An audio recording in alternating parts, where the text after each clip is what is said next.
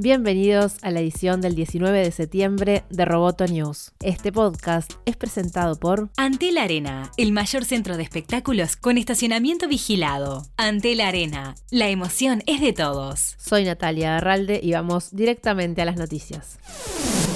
Facebook está desarrollando lentes de realidad aumentada junto con la empresa madre de Ray-Ban, Luxótica, según informa CNBC. Estos lentes inteligentes llegarían al mercado entre 2023 y 2025 y funcionarían junto a un asistente personal basado en una plataforma de inteligencia artificial. Según el informe, el proyecto se conoce como Orion y está pensado para reemplazar a los smartphones.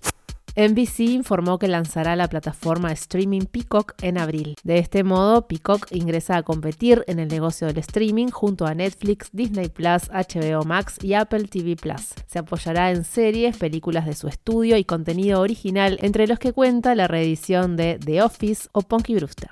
La compañía no adelantó el precio de la suscripción, pero sí que tendrá una versión a la que habrá que suscribirse y otra que será financiada con publicidad.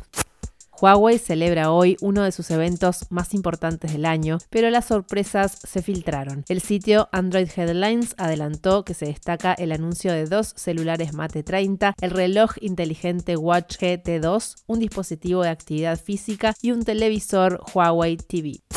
En Ecuador detuvieron al gerente de la empresa de análisis de datos Nova Estrat luego de descubrirse una filtración masiva. La compañía VPN Mentor encontró en una nube sin seguridades de Amazon los nombres y datos financieros y civiles de unos 17 millones de ecuatorianos, incluidos 6.7 millones de niños. La base de datos de Nova Estrat estaba alojada en un servidor en Miami, no contaba con protocolos de seguridad y los datos se obtuvieron de manera ilegal. Roboto News es parte de Dovcast. Te invitamos a seguirnos en www.amenazaroboto.com, arroba amenazaroboto y facebook.com barra amenazaroboto. Roboto News fue presentado por Antel. Hasta la próxima. Roboto News.